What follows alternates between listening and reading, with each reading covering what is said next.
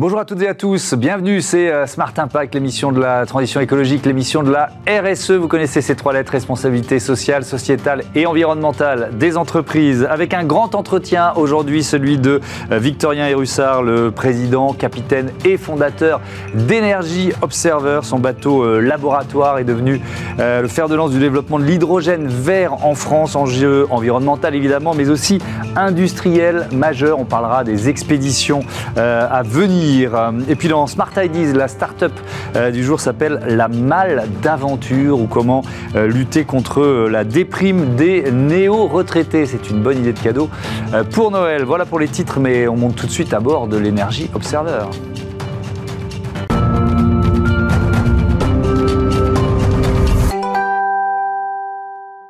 Bonjour Victorien Hérussard, bienvenue. Heureux de vous accueillir de nouveau sur le plateau euh, de Bismarck. Vous êtes donc le fondateur de l'énergie euh, Observer, projet qui est né en 2013, qui s'est, j'imagine, d'abord nourri de votre euh, expérience. Vous, êtes, vous avez été officier de marine marchande, vous avez fait la route du Rhum. À quel point ça ça a nourri votre réflexion avant de se lancer?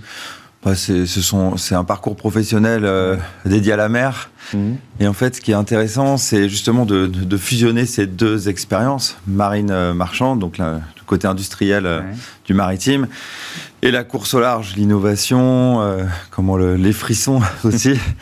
Donc, donc voilà, et ça permet d'ouvrir un petit peu son, son, spectre, ses œillères, mhm. pour essayer de, voilà, de, créer une nouvelle façon de de, de, produire des, des, bateaux zéro émission, donc euh, fusionnés. Ouais. Alors ce premier bateau aussi, il a été lancé quand? Et puis alors, on l'a déjà vu ici, mais il faut, faut, quand même le décrire de nouveau. Il ressemble, il ressemble à quoi? C'est un navire, euh, un catamaran euh, de légende, hein, parce qu'il avait gagné le, le record autour du monde, le, trophée Jules Verne. Et euh, c'est un bateau qui fait 30 mètres de long, qui symbolise la plaisance. Hein, euh, euh, et, voilà, c'est un catamaran de 13 mètres de large, qui veut pas mourir. Il a toujours été avant-gardiste. et on l'a reconditionné de navire à voile pour en faire un navire intégrant un système énergétique du futur. Donc c'est un, c'est un bateau labo, quoi. C'est un, ah, un laboratoire, quoi. C'est complètement un navire laboratoire. On l'appelle aussi le Smart Grid flottant. Ouais. Et alors, il y a quoi comme technologie à bord de l'Energy Observer Alors, c'est un bateau qui fait de la mixité énergétique. On a de l'éolien, hydrolien euh, et, euh, et, du photovoltaïque. On a de l'autoconsommation avec nos batteries, stockage court terme, on l'appelle, et on a euh, une chaîne complète d'hydrogène produit à partir de l'électrolyse de l'eau de mer. C'est vraiment notre stockage long terme, cela. Hmm. En fait, Dès lors que nos batteries sont pleines, on, valorise le surplus d'énergie en hydrogène et dès lors qu'on est en déficience énergétique pour pallier à l'intermittence des énergies renouvelables, hmm. on restitue cette énergie hydrogène en électricité et en chaleur. Hmm. D'où le nom de Smart Grid. Et, euh, et, alors, vous, vous le dites, hein, c'est un, un, bateau qui avait déjà vécu de belles aventures et qui continue euh, grâce à vous. Euh, L'Odyssée Énergie Observer depuis 2017, 5 ans de navigation avec plusieurs étapes. France, Méditerranée, Europe du Nord, Atlantique, Pacifique, plus de 40 pays visités, deux traversées océaniques majeures, l'Atlantique en 2020, le Pacifique en, en 2021, en totale autonomie, plus de 40 000 milles nautiques parcourus avec euh, Victoria Russard, il y a aussi une mission euh, pédagogique dans, dans, ce que vous faites. C'est ultra important de le dire. C'est-à-dire qu'à chaque étape, vous partagez, vous cherchez à rencontrer euh, des gens qui ont de bonnes idées, vous, leur, vous, vous les confrontez aux vôtres. Comment ça se passe on a, on a, plusieurs missions. Donc, il y a concevoir des, des démonstrateurs et ensuite euh, donc euh, sensibiliser, acculturer à ces nouvelles technologies zéro émission.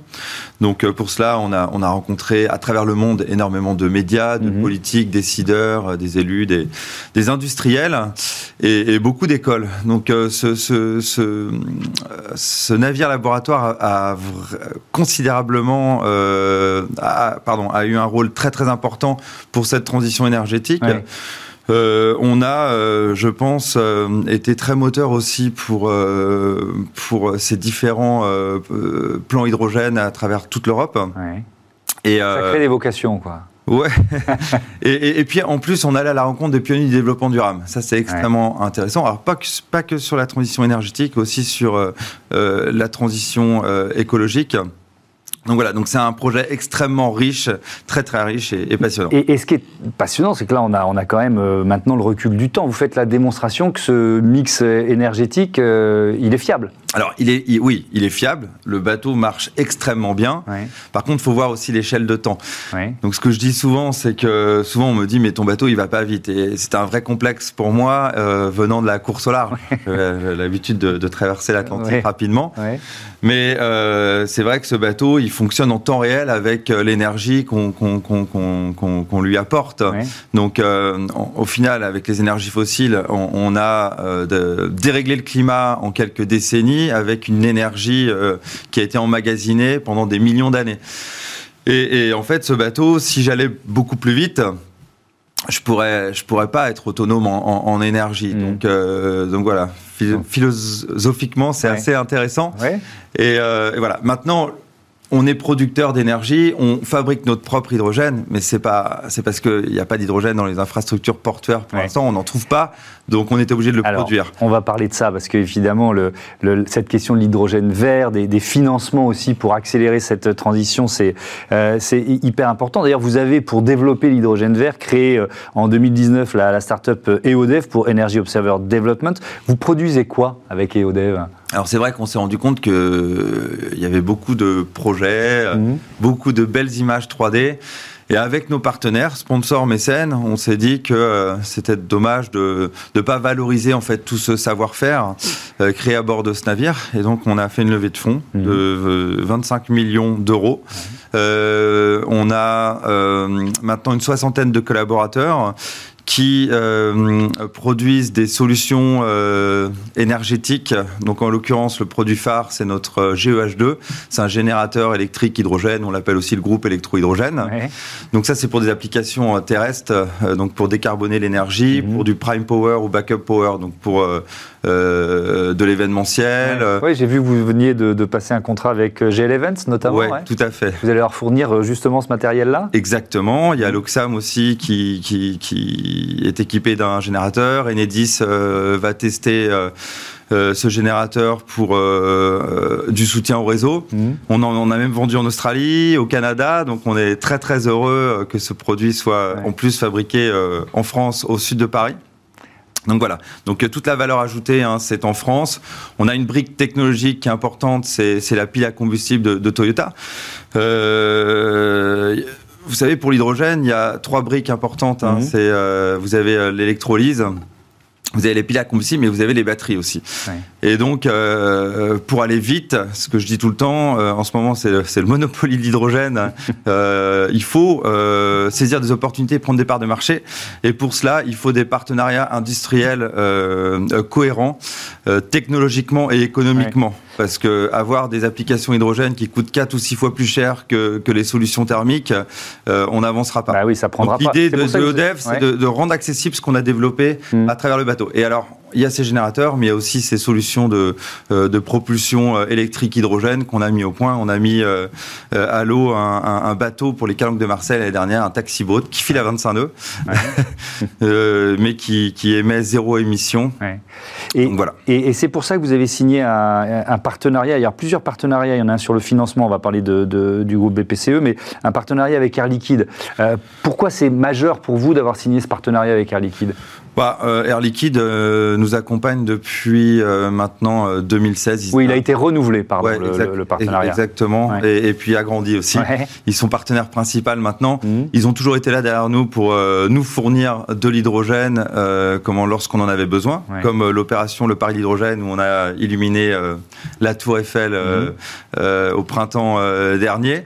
Et, et voilà. Et, et, en fait, je m'intéresse beaucoup à l'hydrogène gazeux euh, je m'intéresse à l'hydrogène vert, la mhm. production, mais euh, bientôt à, l'hydrogène liquide. Et, Air Liquide a une véritable expertise et, va nous accompagner euh, mhm. sur ces futurs projets. Alors, quand on parle de, du développement de la filière hydrogène, évidemment, il y a la question du rôle de l'État. le président de la République vient d'annoncer une rallonge de près de 2 milliards d'euros pour développer l'hydrogène bas carbone.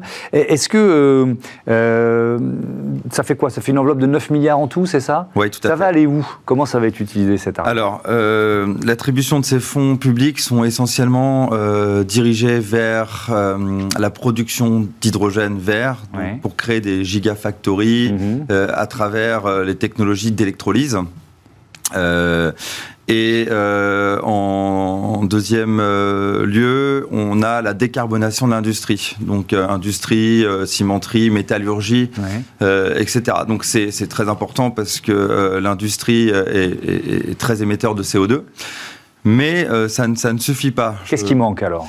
ben, En fait, là aujourd'hui, il y a beaucoup d'entreprises en fait, il y a beaucoup d'entreprises qui, qui, qui, veulent faire euh, le, le, pas pour euh, utiliser ces solutions euh, décarbonées, applications diverses et, et, solutions de mobilité décarbonées, sauf qu'il n'y a, a pas assez d'hydrogène encore maillé sur le territoire. On en trouve beaucoup plus en Californie, beaucoup plus en mmh. Allemagne. Pour l'instant, on n'a que quelques stations de distribution. Donc pour vous, ça, c'est une priorité. Il faudrait, il faudrait vraiment multiplier les stations de, bah, distribution pour que les industriels puissent se lancer, en fait, c'est ça? Exactement. Et puis, en fait, on a beaucoup d'entreprises innovantes qui créent euh, des nouvelles applications, euh, comme EODEV, par exemple, avec leurs générateurs.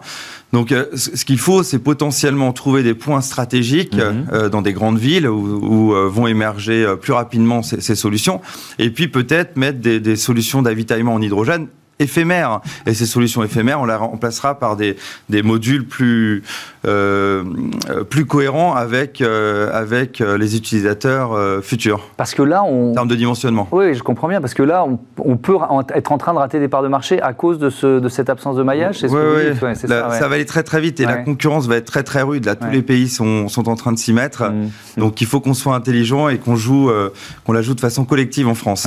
Alors il y a le financement évidemment enjeu majeur. Le groupe euh, BPCE, qui réunit le réseau des, banques populaires et des caisses d'épargne, euh, est devenu depuis quelques semaines euh, aussi un partenaire principal d'Energy Observer. Ça change quoi pour vous? Bah oui, on, a, alors, on est très très fiers d'avoir ce grand groupe bancaire mhm. à, nos côtés.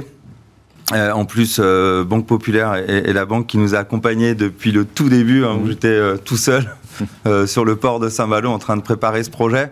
Et euh, BPCE euh, souhaite à travers ce partenariat acculturer en fait toutes leurs différentes caisses à ces nouvelles technologies et veulent devenir leader mhm. sur voilà ces, ces applications hydrogène, que ça soit pour la production, mais aussi pour tous les utilisateurs finaux. C'est, si on se projette un peu, ça peut être des usages pour nous dans notre vie quotidienne, l'hydrogène vert alors moi je pense, on pense d'abord à la mobilité lourde, mais il y a beaucoup d'autres usages euh, euh, voilà, qui vont pouvoir venir pour nous?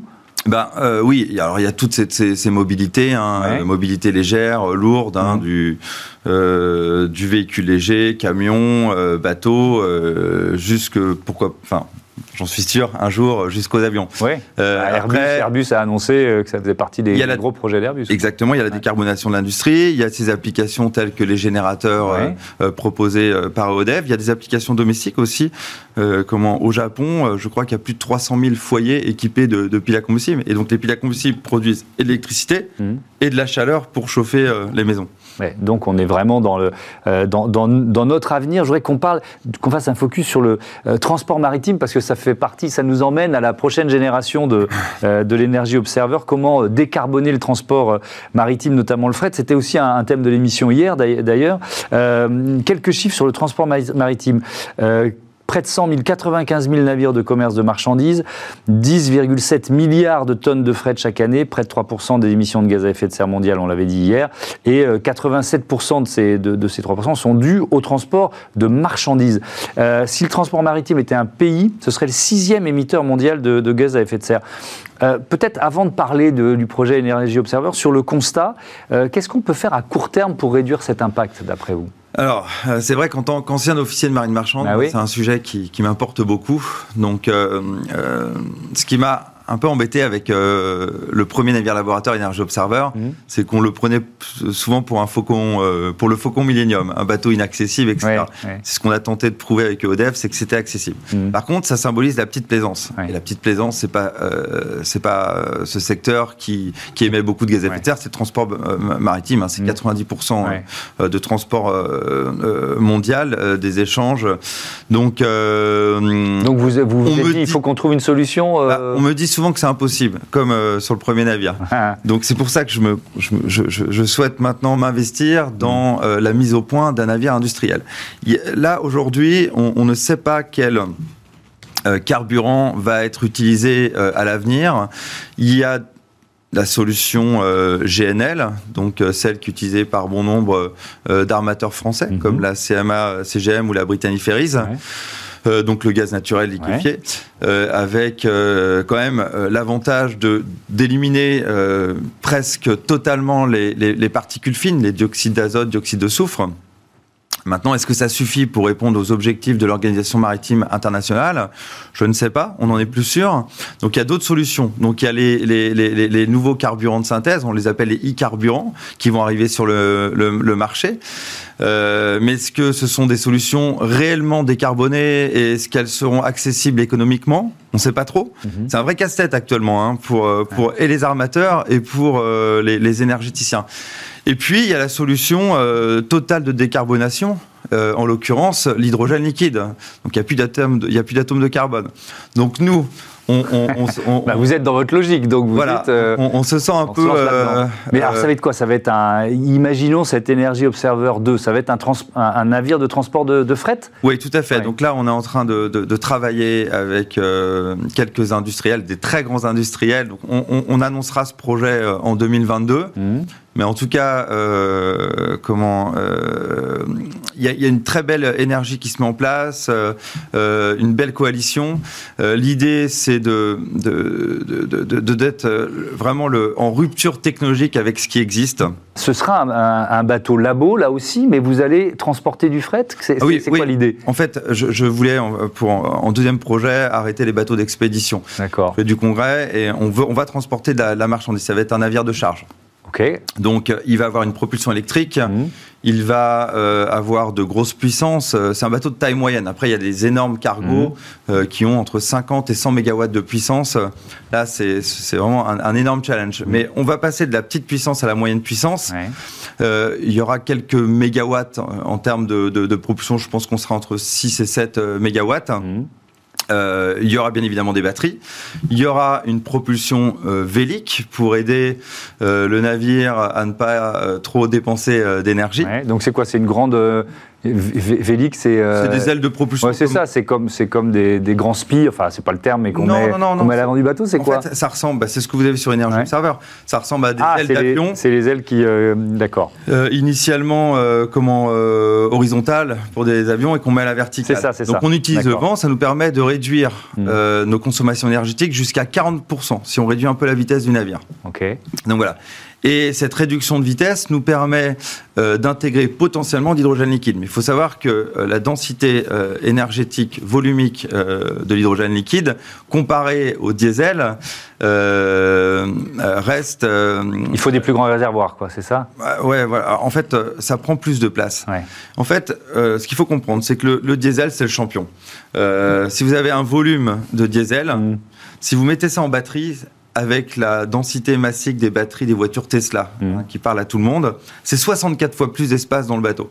Donc quand vous voyez des projets 3D de, navires euh, de cargo euh, électriques, euh, mmh. c'est pas possible. D'accord. Donc l'hydrogène gazeux, ce qu'on utilise sur Energy Observer, mmh. c'est 12 fois plus d'espace. Si vous le passez à 700 bars, c'est 7 fois plus d'espace. L'hydrogène liquide, c'est 4 fois plus d'espace.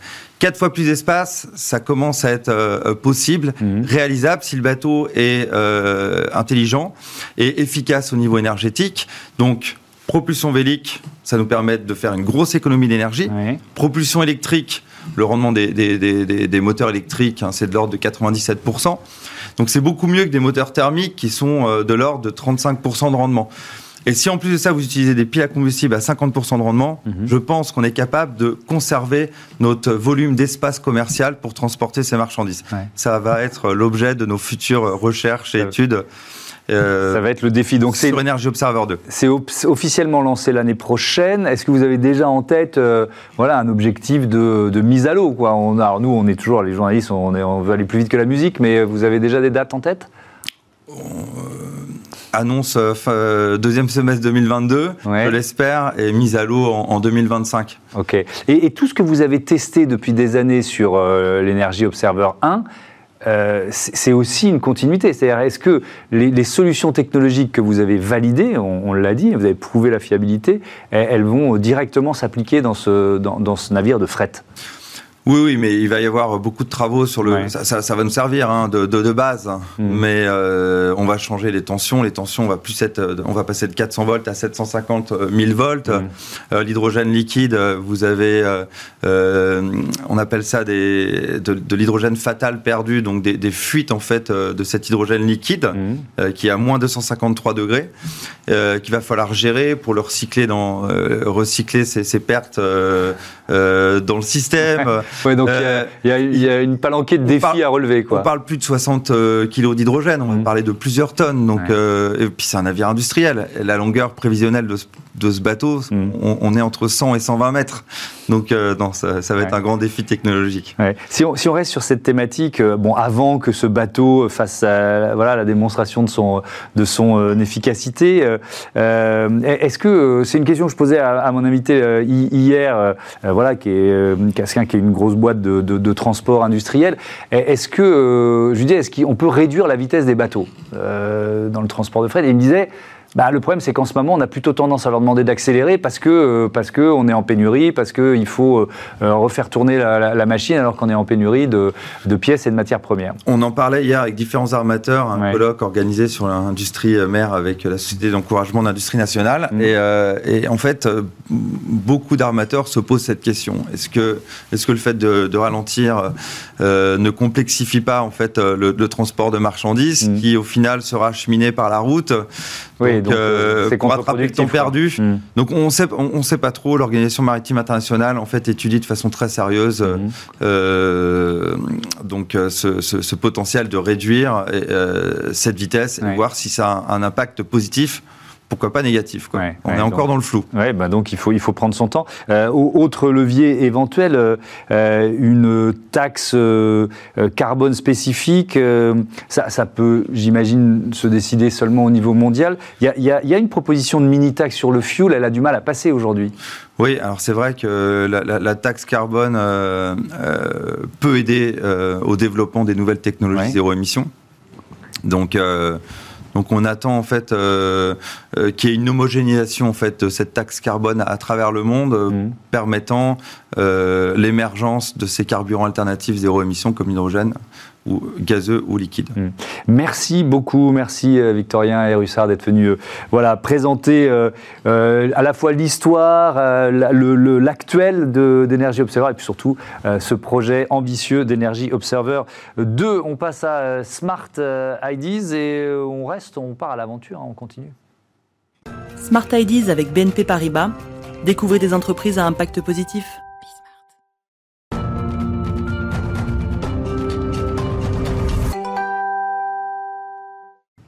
La Malle d'Aventure, euh, voilà la start-up que je vous propose de découvrir tout de suite avec euh, Charline Bouchard. Bonjour. Bonjour. Bienvenue, vous êtes euh, responsable des partenariats de la Malle d'Aventure, fondée il y, a, il y a un an. C'est quoi ce produit? C'est quoi cette offre?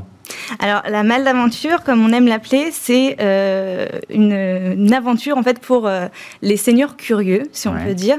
Euh, c'est une rencontre unique entre une personnalité inspirante, une région de France et une activité donc à destination des seniors. L'objectif étant de les inspirer et de les aider à contribuer à un nouveau quotidien qui serait rythmé donc par des découvertes, des activités, des sorties, mais surtout aussi la possibilité pour eux de se constituer éventuellement un nouveau euh, réseau social. Oui, l'idée, c'est de, c'est notamment pour les néo-retraités, euh, c'est une période qui est compliquée dans, dans, la vie, la bascule de la vie active euh, à la retraite. Souvent, on se sent isolé, on perd des, du lien social. Donc, c'est de, de favoriser en fait cette première période, d'aider cette première période de, de la retraite. C'est ça l'idée de départ. En fait, l'idée, elle vient de là. Elle vient d'une expérience personnelle donc de Laure Alonso, qui est la, fondatrice de la Malle Aventure, mmh. qui en 2018 a observé qu'un des membres de sa famille euh, avait vraiment des grandes difficultés à accepter son passage à la retraite. Elle lui a donc concocté un, petit calendrier de l'Avent, enfin petit entre guillemets, puisqu'il s'est allé sur toute l'année 2019 et qui incluait pour chaque jour des découvertes d'activités, euh, de sorties culturelles, de loisirs euh, ou même des activités physiques. Et euh, c'est un cadeau qui a non seulement beaucoup plu, mais auquel elle a, pour lequel elle a obtenu de nombreux retours de son entourage. Et elle a pu prendre conscience en fait que c'est une offre qui n'existait pas aujourd'hui et qui avait très peu d'accompagnement pour contribuer en fait à ce passage à la retraite. Mmh. vous, vous, lancez, je crois, votre quatrième box là en ce moment, c'est ça Alors c'est quoi le thème? Parce qu'à chaque fois il y a un thème. Exactement. Donc à chaque fois, comme je vous le disais, il y a une personnalité, une région et une activité de mise en avant. Euh, à l'occasion des fêtes de fin d'année, on sort donc euh, une box sur euh, André le Nôtre et sur le thème donc des jardins partagés. Donc c'est concernant la région de, Fontainebleau et des jardins des peintres de Barbizon notamment. Et donc l'activité, comme je vous le disais, c'est les jardins partagés avec la problématique d'aujourd'hui de la végétalisation des villes. donc il y a à la fois une stimulation intellectuelle, il y a des activités physiques voilà, physique ou artistique, en fait, tout dépend euh, de, la boxe choisie. On essaye toujours de trouver des activités qui sont bien sûr adaptées et à la portée de tous. Donc, euh, on a pu aborder euh, l'activité de la marche. on, a, on va aborder prochainement l'activité du vélo. Là, c'était l'activité donc des jardins partagés avec du coup le jardinage, la botanique, etc. Mhm. C'est toujours des thèmes qui sont très vastes. On aborde vraiment la culture sur un spectre très large. Le lien social, comment il se, comment il se crée via la malle d'aventure, en fait? Alors, sous différentes formes. Tout d'abord, via un, comment dire, un lien direct, parce que même si on s'adresse effectivement en priorité euh, aux jeunes retraités et plus largement aux seniors, on s'adresse en fait à toute une famille finalement, et on, incite en fait la personne abonnée à partager cette expérience avec sa famille, avec des contenus adaptés également aux plus jeunes. Et puis le lien se fait aussi de façon indirecte en incitant euh, les abonnés à aller à la rencontre des partenaires locaux que, que l'on met en avant, mhm. mais aussi à prendre contact avec la communauté d'aventuriers que l'on étoffe jour après jour pour en fait chacun euh, partager son expérience et éventuellement aussi se donner euh, leurs propres recommandations suite à leur expérience avec la malle d'aventure. Alors justement, vous êtes responsable des partenariats. Vous cherchez des partenaires qui s'engagent, euh, on en parle souvent dans cette émission, dans la voie d'un tourisme durable Exactement. Alors, c'est quand on parle directement des partenaires euh, directs de la boxe que mmh. l'on présente, on, se concentre vraiment sur des partenaires qui œuvrent pour euh, des circuits courts, par exemple dans le cadre de restaurateurs, euh, ce genre de choses, avec des produits éthiques, bio, éco-responsables, mais également en fait des artisans locaux qui ont cette même façon d'aborder ces valeurs-là que nous et qui sont donc engagés dans, dans ce tourisme durable. C'est quoi le modèle économique de la malle d'aventure? Alors, c'est un achat uniquement via Internet, donc sur notre site Internet pour le moment, même si on étoffe en fait cette distribution actuellement avec euh, notamment des partenariats avec des plateformes CSE pour inciter en fait les entreprises à proposer euh, la malaventure non seulement par leur billetterie en ligne, euh, mais également dans le cadre de passage à la retraite pour faire des cadeaux auprès, auprès de leurs salariés. Mmh. Il y a un système d'abonnement Exactement. C'est un. Alors, vous pouvez acheter la box seule, c'est tout à fait possible, mhm. mais on fonctionne majoritairement avec des abonnements allant de 3 à 12 mois. Euh, durant lequel cet abonnement, l'abonné reçoit euh, au premier mois donc la box que vous pouvez voir ici, et puis ensuite au deuxième et troisième mois des compléments d'aventure sous forme de lettres. Merci beaucoup, merci, euh, Charline Bouchard. Bon, bon vent à la malle d'aventure, à bientôt sur Bismart. Voilà, c'est la fin de cette émission. Je voudrais remercier Joséphine Dacoury à la, à la production, à la programmation, avec à ses côtés Carla Perruchon aujourd'hui, Axel Poulot à la réalisation et Héloïse Merlin au son. Bonne journée sur Bismart la chaîne des audacieuses et des audacieux. Salut